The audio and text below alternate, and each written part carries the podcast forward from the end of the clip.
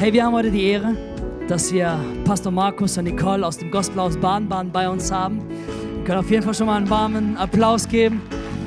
Vielen Dank, dass ihr hier seid. Pastor Markus war einer der ersten, die an mich geglaubt haben, als ich hier äh, berufen wurde, Pastor zu sein und zu leiten. Er war einer der ersten, die gesagt hat, Philippe, ich glaube an dich, geh deinen Weg. Und es war so ermutigend, diese Freundschaft, die wir bisher haben, weil er immer wieder hineinsprechen konnte. Und wir treffen uns tatsächlich relativ regelmäßig, gehen zusammen wandern oder frühstücken oder essen. Meistens essen, eigentlich immer essen. Essen ist immer dabei. Und ähm, es ist wirklich ein Riesenvorrecht, Markus und Nicole hier zu haben. Ich durfte schon so viel lernen und einfach zu sehen, was ihr macht in Baden-Baden, ist einfach nur gigantisch. Wirklich. Es ist also eine große, große Ehre, dass Markus da ist. Im ersten Gottesdienst hat es nicht ganz so gut geklappt, deswegen geben wir jetzt dir schon den Applaus und danach geht es in die Message los. Hey, lass uns einen Applaus geben und Markus willkommen heißen äh, in unserer Gemeinde. Vielen, vielen Dank, das ist dein Applaus und wir werden jetzt zu Anfang ein kurzes Video anschauen.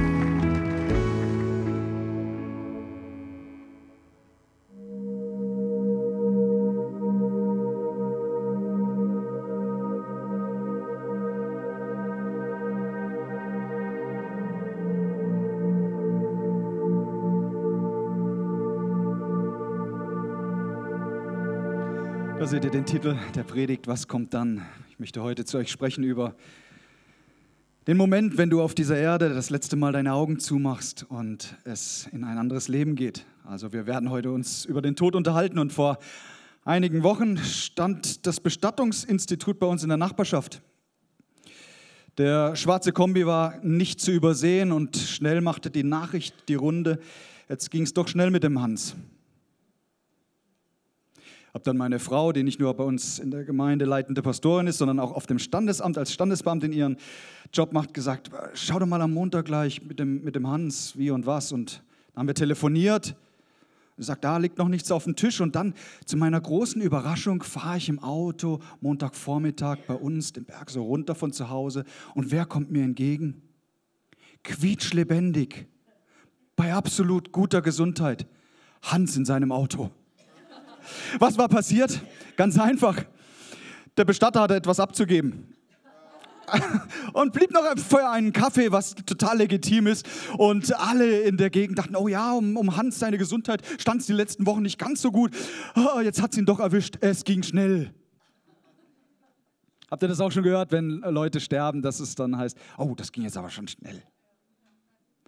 Und dann macht man auch die Erfahrung, dass Menschen dem Thema Tod gerne aus, ausweichen.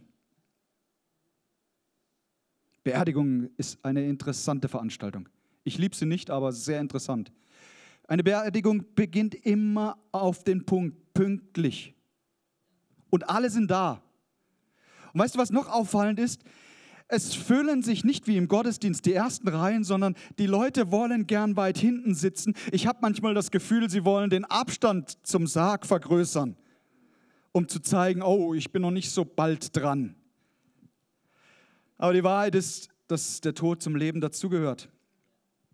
Und ich möchte über dieses Thema sprechen, weil es mich auch persönlich besonders betrifft. Im vergangenen Jahr ist meine Mama gestorben, ein Lieblingsmensch von mir. Und das war keine leichte Zeit. In dieser ähm, schweren Zeit, die, die, eigentlich die ersten am Todestag, die sich gemeldet haben, war Familie Schürch. Und ich bin ihnen auch heute noch so sehr dankbar, dass sie da waren. Weil wenn so eine schwere Zeit ist, sind gute Freunde dermaßen wichtig. So, ich danke für die Einladung. Wir sind gerne gekommen. Danke, Pastor Philippe und Debbie. Wir freuen uns, bei euch zu sein und ich will auch die Gelegenheit nutzen, ähm, Pastor Rudi und Karin Schürch von Herzen zu danken, weil er hat den Predigtdienst am direkt nächsten Sonntag nach dem Tod meiner Mama übernommen. Und nicht nur das, sie saßen bei uns in der ersten Reihe und legten den Arm um die Schulter und ich wusste einfach, das sind Freunde, die jetzt mit unterstützen. So, es ist kein, kein so ganz easy Thema und ich weiß, ähm, das auch gelehrt wurde. Ich war beim Seminar, Rick Warren hat selbst gesagt, Freunde, redet nicht so viel über den Tod und den Himmel und die Hölle und so weiter. Nein, nein, packt die praktischen Themen des Lebens an und das tun wir für gewöhnlich auch. Also wenn Sie heute zum ersten Mal hier sind in der Passion Church, hier geht es hauptsächlich ums Leben. Ich habe mir auf der Homepage das genau angeschaut. Ihr habt spannende Themen. Ihr sprecht über Beziehungen, wie das zwischenmenschlich funktionieren kann. Ihr sprecht über Finanzen. Ihr habt sogar äh, eine Themenreihe über Sex gehabt. Wer, wer glaubt das denn? Hey? Ja. Und dennoch ähm, erlaubt mir, dass ich heute diesen Sonntag nutze, um dieses Thema mal anzupacken, dem wir, wie schon gesagt, leider zu oft aus, ausweichen und aus dem Weg gehen. Gott hat die Ewigkeit in unser Herz hineingelegt, so sagt es die Bibel. Und darum ist es gut, wenn wir uns Menschen damit auseinandersetzen. Es gibt da einen Fotografen, einen amerikanischen Fotografen, sein Name ist Andrew George. Er hat ein Bildband gemacht, auf den ich aufmerksam geworden bin. Und zwar ging er auf eine Palliativstation und er besuchte dort Menschen, die den Tod vor Augen hatten, die wussten, dass sie nicht mehr lange zu leben haben. Und er fotografierte diese Leute mit ihrer Einwilligung und er interviewte sie auch und es kam zu ganz, ganz interessanten Aussagen. Und einige habe ich mal rausgenommen und teile sie einfach mit euch. Jemand sagte zum Beispiel, ich habe keine Angst zu sterben. Ich habe Angst vor dem, was ich tun muss, um dorthin zu gelangen. Jemand sagte mir auch, ich habe keine Angst vor dem Tod, aber vor dem Sterben schon. Geht in die ähnliche Richtung. Eine Frau meinte folgendes: Das Einzige, was ich vielleicht bedauere, ist, dass ich meinen Mann geheiratet habe. Sonst bedauere ich nichts. Sagt viel aus über die Ehe, die die beiden wohl geführt haben. Ne? Mach's besser. Ein Senior sagte, ich hatte ein glückliches Leben. Das ist schön, wenn man das nach, nach einem langen Leben sagen kann. Ich hatte ein glückliches Leben. Jemand anders, ich glaube ein Teenager war es, sagte, du rennst zum Ende des Sprungbretts und springst in die dunkle Leere und hoffst, dass du im Wasser landest. Meine Hoffnung, ganz ehrlich, ist, dass durch diese Predigt du mehr Licht da hineinbringst in dieses Thema für dein eigenes Leben und du dich nicht fühlst wie jemand, der ins Leere springt, sondern von jemand, der weiß, das Beste kommt noch. Eine Seniorin sagte, ich habe nichts Besonderes in meinem Leben erreicht, auf das ich stolz wäre. Aber meine Mutter hat einmal gesagt, dass sie glücklich sterben könnte, wenn ich ihr die Haare kämme. Seit ich sieben Jahre alt war, kämmte ich ihre Haare und auch als sie starb, ging ich zu ihr hin und kämmte ihr die Haare. Was dann noch von Bedeutung war, nach so vielen Jahren. Dann gab es die Aussage, wer auch immer mir etwas getan hat, dem habe ich vergeben. Hey, wie cool ist das denn? Wenn du so deinen Frieden machst und abschließt. Ein Mann sagte, hätte ich doch meine Kinder nur mehr gelobt und ihnen körperliche Nähe gegeben. Und dann das letzte Zitat, das ich so rausgepickt habe.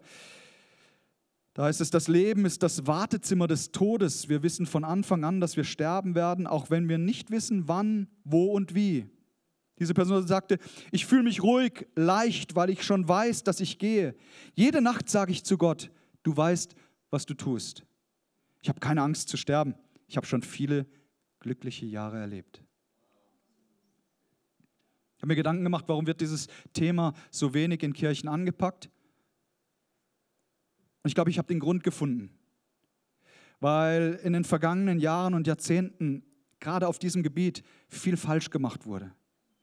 Da ist in der Kirche über Himmel und über Hölle gepredigt worden, ein Druck auf Menschen gelegt, der unfrei zum Leben und auch, auch jede Freude genommen hat. Und genau das soll heute nicht passieren. Äh, natürlich wird diese Predigt uns nachdenklich machen. Ich hoffe, dass das auch gelingt.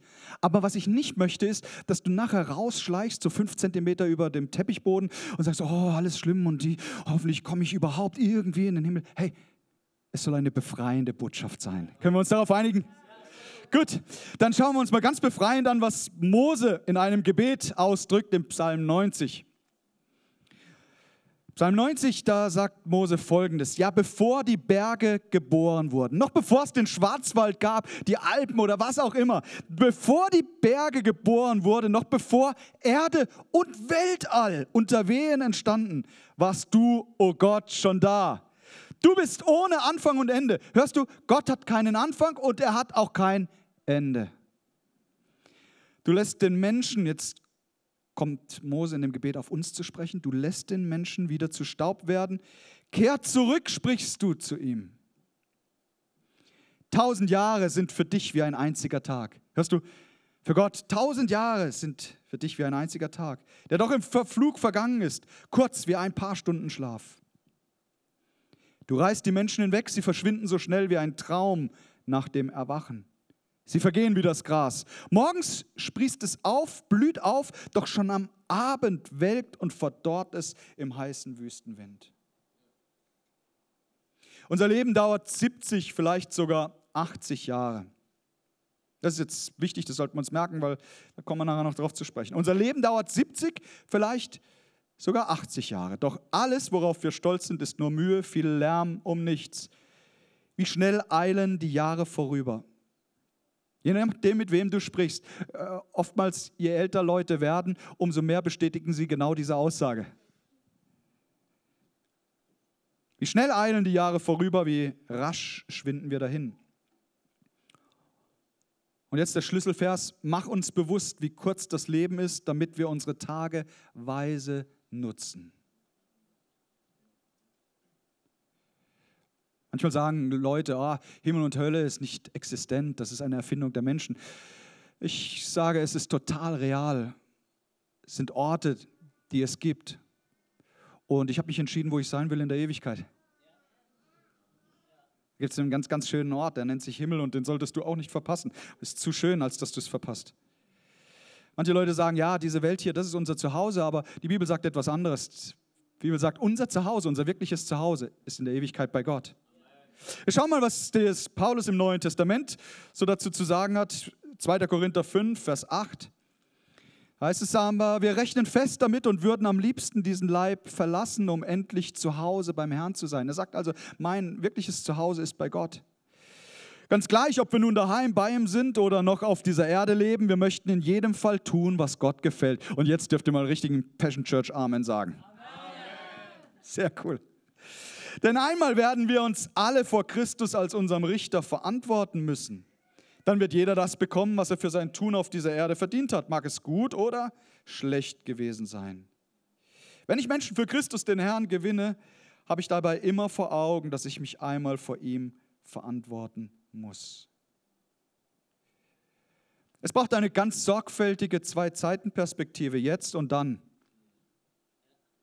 War eine gute Perspektive über das Leben, in dem wir jetzt gerade stehen, über die Entscheidungen, die wir tun, aber auch eine Perspektive über die Zukunft. Und je nachdem, wie wir über die Zukunft, über die Ewigkeit denken, wird das maßgeblich unser Leben im Hier und Jetzt beeinflussen. Schau, wir machen uns das mal hier an diesem Bild deutlich, wie das ist mit der Ewigkeit. Wir haben gesehen, Gott ohne Anfang, ohne Ende. So wie der blaue Teil in diesem Seil. Und dann habe ich hier einen, einen kurzen Teil markiert, der so die Menschheitsgeschichte darstellen soll. Im Vergleich zu dem, was da in Ewigkeit ist, was vor der Menschheit, vor der Schöpfung war und dem, was nach, wenn diese Erde vergangen ist, danach kommt, ist das mini, mini klein. Gucken wir es uns, gucken wir es uns mal an. Ganz am Anfang der Menschheitsgeschichte, was war da? Hab gewusst, dass ihr euch da auskennt. Adam und Eva, die beiden Erstmenschen, paradiesische Zustände. Was für eine geniale Geschichte. Bis zu dem Moment, an dem sie sich gegen Gott stellen und damit uns als Menschheit ins Chaos stürzen.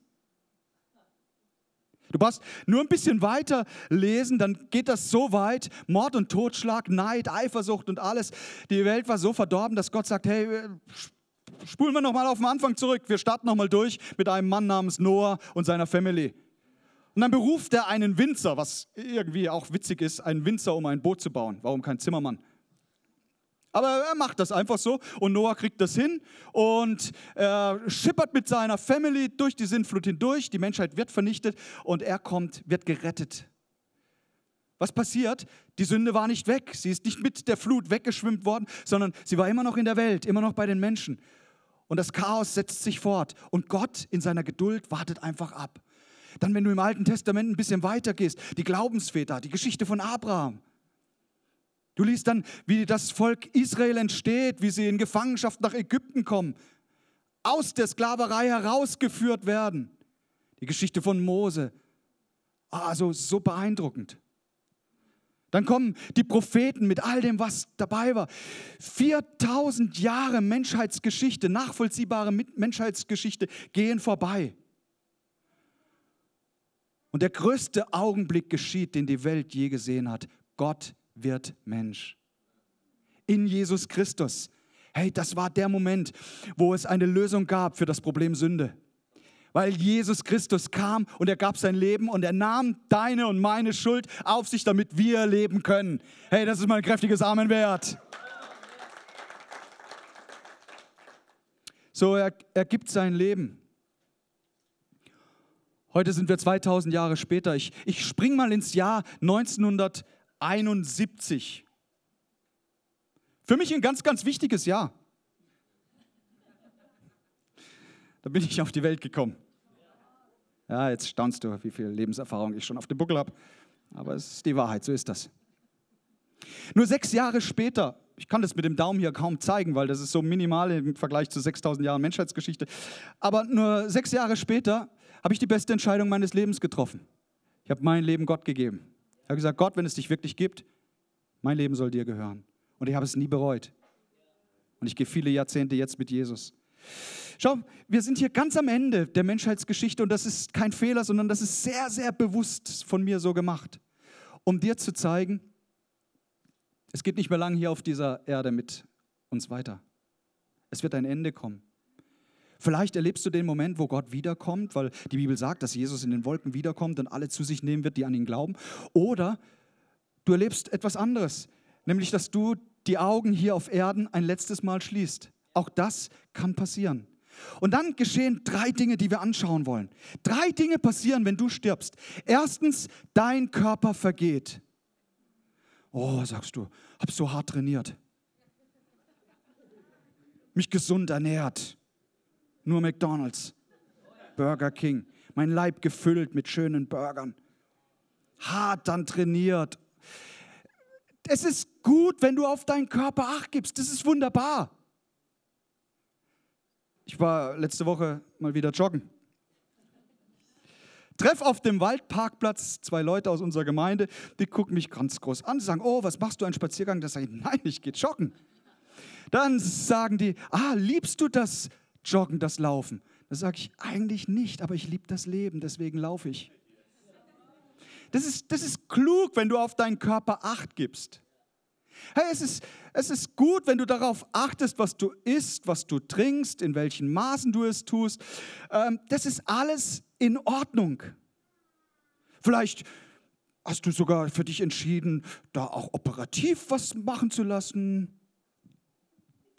Alles okay, von mir aus, wenn es hilft. Aber eins ist ganz klar, dein Körper wird vergehen egal wie du ihn gebildet und trainiert hast, er wird einmal vergehen.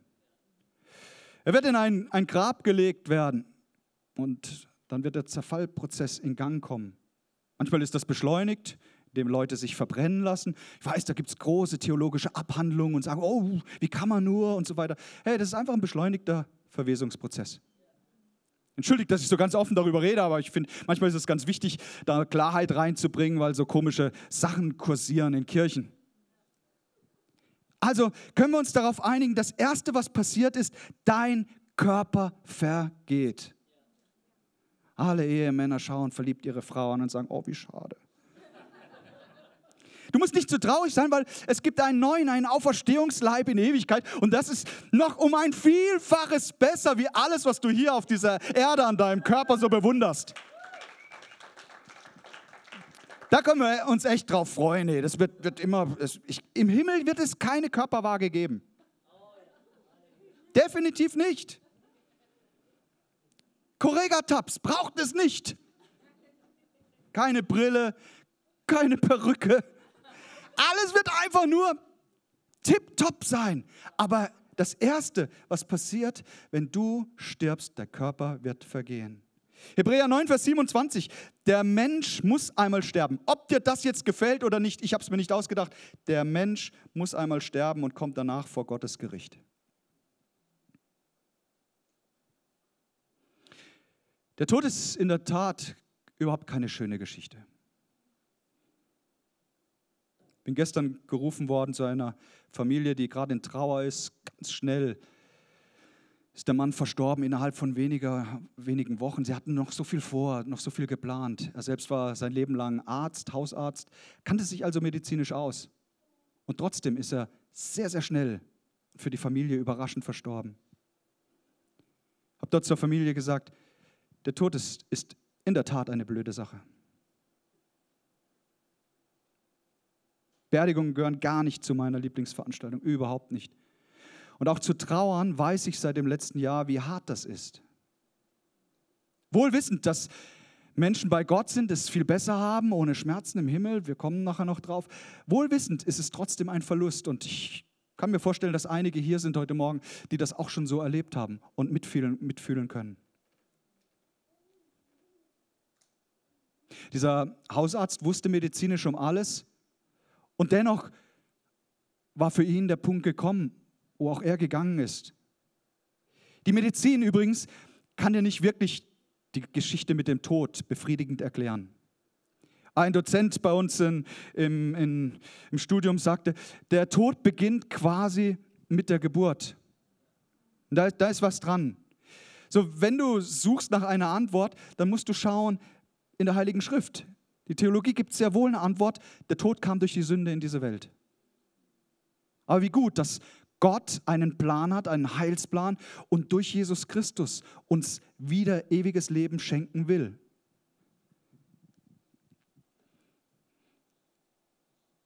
Weltweit gibt es zwei Todesfälle pro Sekunde. Alle drei Sekunden stirbt ein Kleinkind in Afrika, alle vier Sekunden stirbt ein Mensch an Hunger, alle acht Sekunden stirbt ein Kind wegen verunreinigtem Wasser, alle acht Sekunden nimmt sich ein Bauer in Indien das Leben und wir in Deutschland klagen manchmal. Also wenn du deine Uhr mal den Timer stellst, zehn Sekunden sind schnell vorbei, 20 Leute sind gestorben. Was passiert ist, wenn dein Körper vergeht, das Zweite, direkt nach dem Tod, deine Seele und dein Geist, sie trennen sich von deinem Körper. Sie gehen zu Gott, wenn er der Herr deines Lebens ist. Wenn du deinen Nachbarn äh, mal zwickst, dann wirst du schnell feststellen, der hat einen Körper. Das mit der Seele kriegen wir manchmal nicht so ganz auf die Reihe. Das kriegen wir manchmal nicht mehr so ganz schnell auf die Reihe, weil sie ist nicht ganz so greifbar und doch so existent und real und doch auch spürbar, weil in deiner Seele sind deine Gefühle und dann nimmst du es jetzt doch wieder wahr. Du kannst gute Feelings haben, du kannst auch traurig sein. All das geht in deiner Seele der Gefühle. Aber nicht nur äh, die Gefühle sind in deiner Seele beheimatet, sondern auch dein Willen. Du kannst dich entscheiden für ein Leben mit Gott, ohne Gott. Du kannst dich entscheiden, wen du heiratest, welchen Beruf du machst. Du hast echt einen, einen, Willen von Gott bekommen und wie gut, dass er dir auch ein Intellekt gegeben hat. Hey, du bist ganz schön schlau. Und der, der neben dir sitzt erst. The brain. Die Seele geht zu Gott. Der Geist, der geöffnet wird, wenn wir Gott einladen in unser Leben, ist bei Gott.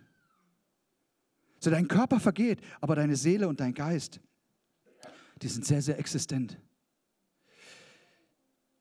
Im Matthäus Evangelium im 10. Kapitel, Vers 28, da heißt es, habt keine Angst vor den Menschen. Das finde ich schon mal cool. Was für eine Aussage. Habt keine Angst vor den Menschen. Sie können zwar den Körper, aber nicht deine Seele töten.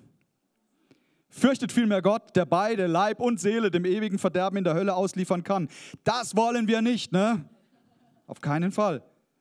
Der Körper stirbt, aber deine Seele, das, was dich ausmacht, dein Geist, Pneuma, deine Psyche, die Seele, das bleibt weiter. Prediger 12, Vers 7. Der Staub kehrt zur Erde zurück, so wie er gewesen, und der Geist kehrt zu Gott zurück, der ihn gegeben hat. Von Gott kommt der Geist in deinem Leben und er geht wieder zu Gott zurück. Als Jesus am Kreuz hing, ohne Schuld. Einfach nur aus Liebe. Das war, was ihn festhielt. Es waren nicht die Nägel, es waren auch nicht die Römer, die ihn dort gekreuzt haben. Es war seine eigene Entscheidung, sein Leben zu geben, damit wir leben können. Und während er dort hing, haben sie zwei Verbrecher links und rechts an seine Seite gehängt. Die hatten es absolut verdient. Gerechte Strafe für das, was sie getan haben. Und sie wussten es auch, dass sie da hängen, weil sie so viel angestellt haben. Und dann geht einer dieser Verbrecher in sich und er sieht, der, der neben mir hängt, dieser Jesus, das ist etwa, der ist jemand ganz Besonderes. Und er wendet sich zu ihm und eine seiner letzten Sätze, Aussagen war, Herr, wenn du ins Paradies, in die Ewigkeit kommst, dann vergiss mich nicht. Wie gut, so in, in, den letzten Minuten des Lebens die Kurve zu kriegen, die Entscheidung gut zu treffen und für die Ewigkeit in eine richtige Position zu bringen. Und was sagt Jesus? Er sagt, hey, du wirst heute noch mit mir im Paradies sein. Du wirst nicht verloren gehen. Ich nehme dich mit. Ein einziges Gebet hat alles geändert im Leben dieses Menschen. Weil das ist das Dritte. Körper vergeht, Seele und Geist trennen sich vom Körper und sie gehen in die Ewigkeit. Sie gehen in die Ewigkeit zu Gott. Dein wahres Zuhause ist nicht hier in Ohlsbach oder wo auch immer du herkommst. Dein wahres Zuhause ist im Himmel. Hebräer 11, Vers 13, der Schreiber des Hebräerbriefs äh, sagt Folgendes dazu, denn sie sprachen darüber, dass sie auf dieser Erde nur Gäste und Fremde seien. Wer aber zugibt, hier nur ein Fremder zu sein, der sagt damit auch, dass er seine wirkliche Heimat noch sucht. Unsere Vorfahren betrachteten das Land, aus dem sie weggezogen waren, nicht als ihre Heimat. Dorthin hätten sie ja jederzeit zurückkehren können. Nein, sie sehnten sich nach einer besseren Heimat, nach der Heimat im Himmel. Deshalb bekennt sich Gott zu ihnen und schämt sich nicht, ihr Gott genannt zu werden. Denn für sie hat er seine Stadt im Himmel gebaut. Dann im 13. Kapitel, Vers 14. Denn auf dieser Erde gibt es keine Stadt, in der wir für immer zu Hause sein können. Sehnsüchtig warten wir auf die Stadt, die im Himmel für uns erbaut ist. Paulus selbst ist so hin und her gerissen. Und vielleicht kennst du das auch manchmal im Leben, dass du sagst, ah Jesus, wenn, dann komm gerade jetzt wieder. Jetzt wäre der ideale Zeitpunkt. Oder du sagst, oh nee, da gibt es ja noch einiges zu tun. Und genau in diesem ähm, Hin- und Hergerissensein befindet sich Paulus, das schreibt er an die Gemeinde in, in Philippi, im ersten Kapitel, Vers 24, Philipperbrief. Er sagt, ich bin hin und hergerissen. Am liebsten würde ich jetzt schon sterben, um bei Christus zu sein. Das wäre das Allerbeste.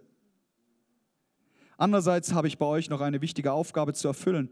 Deshalb bin ich auch davon überzeugt, dass ich weiterleben werde und euch allen erhalten bleibe. Merkst du, da ist er in dieser Spannung. Er sagt auf der einen Seite, oh, was da kommt, ist so gigantisch, so unvorstellbar schön. Ich würde es am liebsten jetzt schon erleben. Und auf der anderen Seite sagt er, da gibt es aber noch einen Auftrag, da gibt es noch ein Mandat.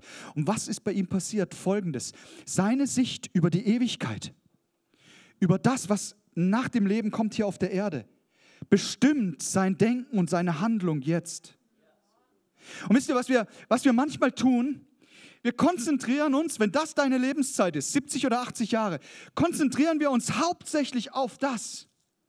Und wenn du schon älter bist, sagen wir 35, dann schaust du vielleicht schon zurück und sagst, oh, schon einiges erreicht und oh, wie schön war das, als ich noch Teenager, ungebunden, frei und so weiter. Jetzt habe ich ein Haus an der Backe und kleine Kinder und so. Mit 60, 70 schaut man vielleicht noch mehr nach hinten, weil man weiß, die Lebenszeit, die ich schon hatte, ist viel größer wie das, was noch vor mir liegt. Und dann konzentrieren wir uns in unseren Entscheidungen auf diese Zeitspanne und wollen hier das Beste rausholen. Karriere und alles und, und ja, einen Haufen Geld und, und so weiter und so fort. Erfolg haben, Anerkennung bei Menschen. Und vergessen manchmal, dass es da eine Zeitspanne gibt, die unendlich viel länger ist und um die es schon auch gilt, sich mal ein paar Gedanken zu machen. Weil wenn du das vor Augen hast, wird es dein Leben maßgeblich bestimmen. Deine Ansicht, wie du über Geld denkst und worin du dein Geld investierst. Deine Sicht über Beziehungen. Deine Sicht über all das, was das Leben ausmacht. Du wirst feststellen, jedes liebevoll geführte Gespräch, das du mit jemandem führst, so bedeutungsvoll. Zeit, die du mit deinen Kindern verbringst, ihnen auch körperliche Nähe gibst, lobst. Hey, das ist, das ist Investition in die Ewigkeit. deinen Dienst, den du in der Gemeinde tust, in welchem Bereich auch immer. Es ist eine Investition in die Ewigkeit. Warum? Weil wir alle einmal vor Jesus antreten. Und jetzt nochmal, ich möchte überhaupt gar keinen komischen Druck oder dich manipulieren. Ich möchte dir einfach nur sagen, was sagt die Bibel? Weil wir, die meisten von uns werden informiert sein, es gibt ein Buch des Lebens. Ne? Hast du schon mal davon gehört? Das Buch des Lebens. Und wer da drin steht, na, der wird in der Ewigkeit bei Jesus sein. Von daher ist es ganz gut, im Buch des Lebens zu sein. Aber was einige Leute nicht wissen, und ich habe Christen interviewt, die schon jahrelang mit Gott gehen, wissen nicht, dass es, dass es da noch mehr Bücher gibt. Habt ihr Interesse, dass wir für einen kurzen Augenblick richtig theologisch mal tief graben? Ja, ihr habt sowieso keine Wahl. Auf Anweisung von Jesus werden Bücher gebracht von Engeln. Zum Beispiel im Römerbrief im zweiten Kapitel, Vers 14, das Buch des Gewissens. Also Gott hat dir ein Gewissen gegeben. Dieses Gewissen kann man abstumpfen. Man kann dem Gewissen abstumpfen. Und da wird es ein Buch geben, das Buch der Motive. Die Motive, sie bestimmen dein Handeln und es gibt gute und es gibt schlechte Motive. 1. Korinther 4, Vers 5. Dann halte ich fest, das Buch der Finanzen. Ah, jetzt werden einige ein bisschen unruhig auf ihrem Stuhl. Lukas 16, Vers 13. Oder das Buch der unnützen Worte. Das ist bei manchen Leuten ganz schön dick geworden. Matthäus 12, Vers 36. Das Buch der zerbrochenen Beziehungen, Matthäus 7, Vers 1. Und dann das Wichtige, das Buch des Lebens, Offenbarung 20, Vers 11. In der Antike war es so, dass, es, dass jeder Ort, jede Stadt hatte ein Buch, in dem wurde eingetragen, wer zur Welt gekommen ist, ähnlich wie auf dem Standesamt bei meiner Frau, da wird dann eingetragen, zur Welt gekommen und so. Und wenn dann jemand verstorben ist in der Stadt, wurde sein Name durchgestrichen in diesem Buch. Man nannte es auch das Buch des Lebens. Hier wird es gebraucht von dem Apostel Johannes, um aufzuzeigen, auch im Himmel gibt es ein Buch, in dem Namen stehen.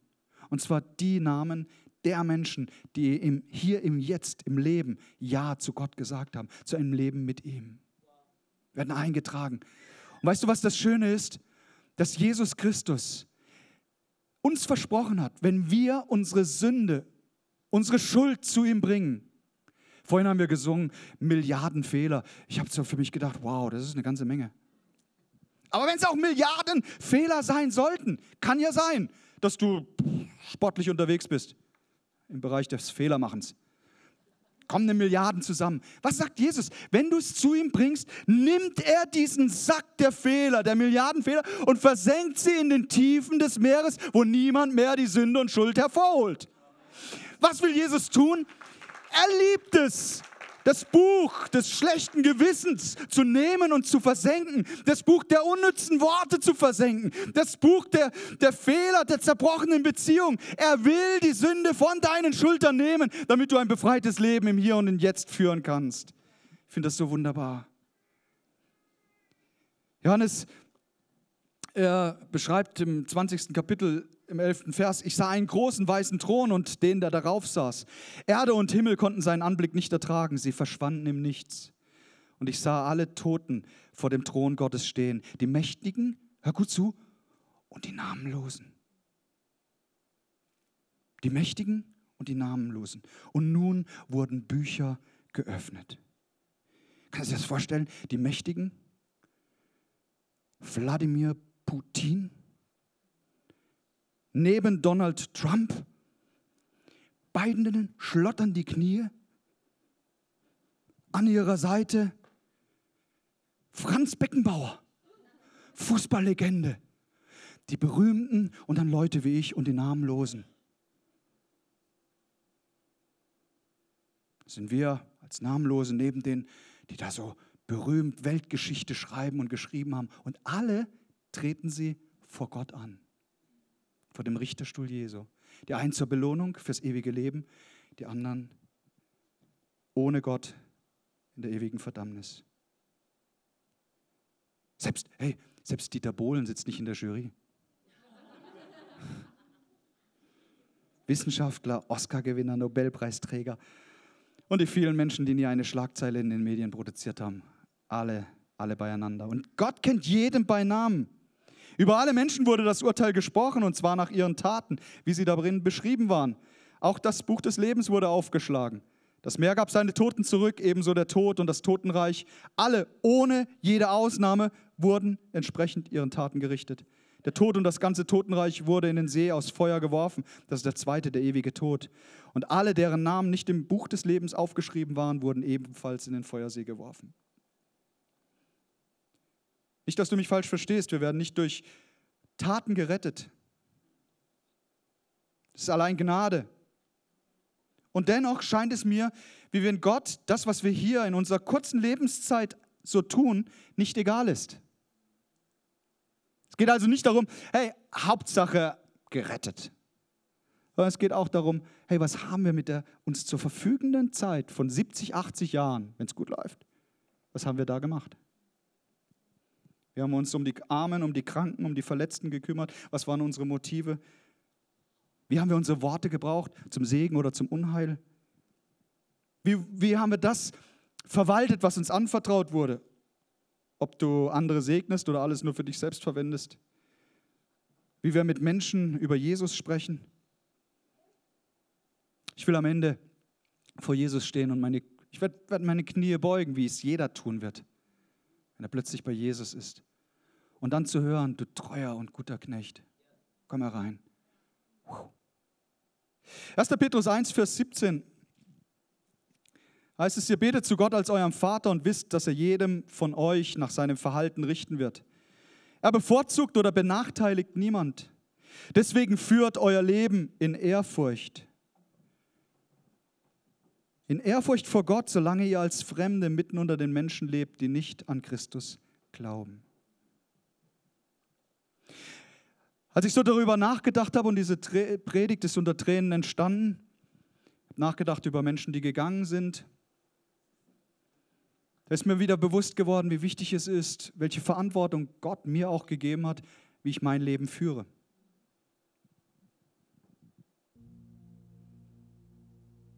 Konnte bei vielen Menschen mittlerweile schon auch am Sterbebett sitzen, die Hand gehalten von Leuten, die den Tod im Angesicht hatten mit ihnen gebetet, gesprochen. Ein Mitglied aus unserer Gemeinde, viel zu früh verstorben, er war Gründungsmitglied, hat sich so rein investiert. Mitte, Ende 50, ganz, ganz schnell ging das.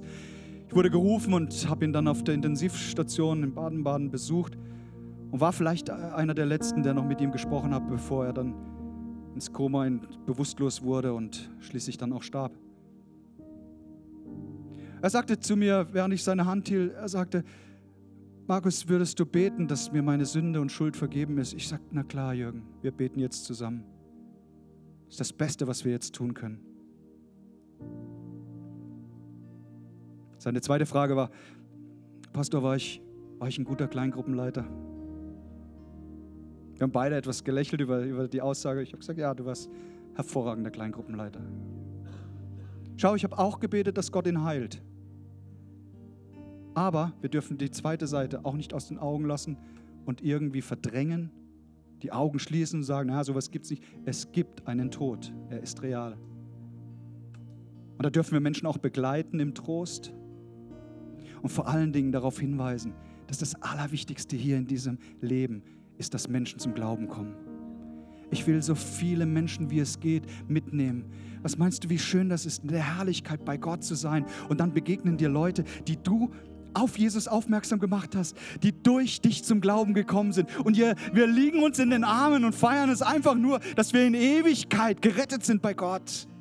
Wie schön ist das? Wie motivierend ist das, in einer ganz positiven, schönen Art und Weise Menschen auf Jesus aufmerksam zu machen. Nicht zwangs zu missionieren, nicht mit Druck und Manipulation, sondern mit der Freiheit, die Gott uns gegeben hat, mit der Liebe, die er in unser Herz ausgegossen hat.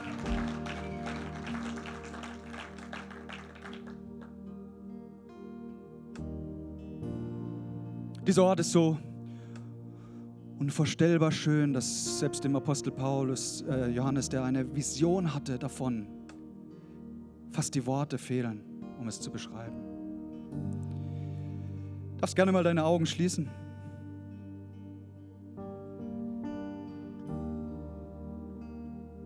In der Offenbarung heißt es im 21. Kapitel, dort sagt Johannes, dann sah ich einen neuen Himmel und eine neue Erde. Denn der vorige Himmel und die vorige Erde waren vergangen und auch das Meer war nicht mehr da. Ich sah, wie die heilige Stadt, das neue Jerusalem, von Gott aus dem Himmel herabkam, festlich geschmückt, wie eine Braut für ihren Bräutigam. Eine gewaltige Stimme hörte ich vom Thron her rufen, hier wird Gott mitten unter den Menschen sein. Er wird bei ihnen wohnen und sie werden sein Volk sein.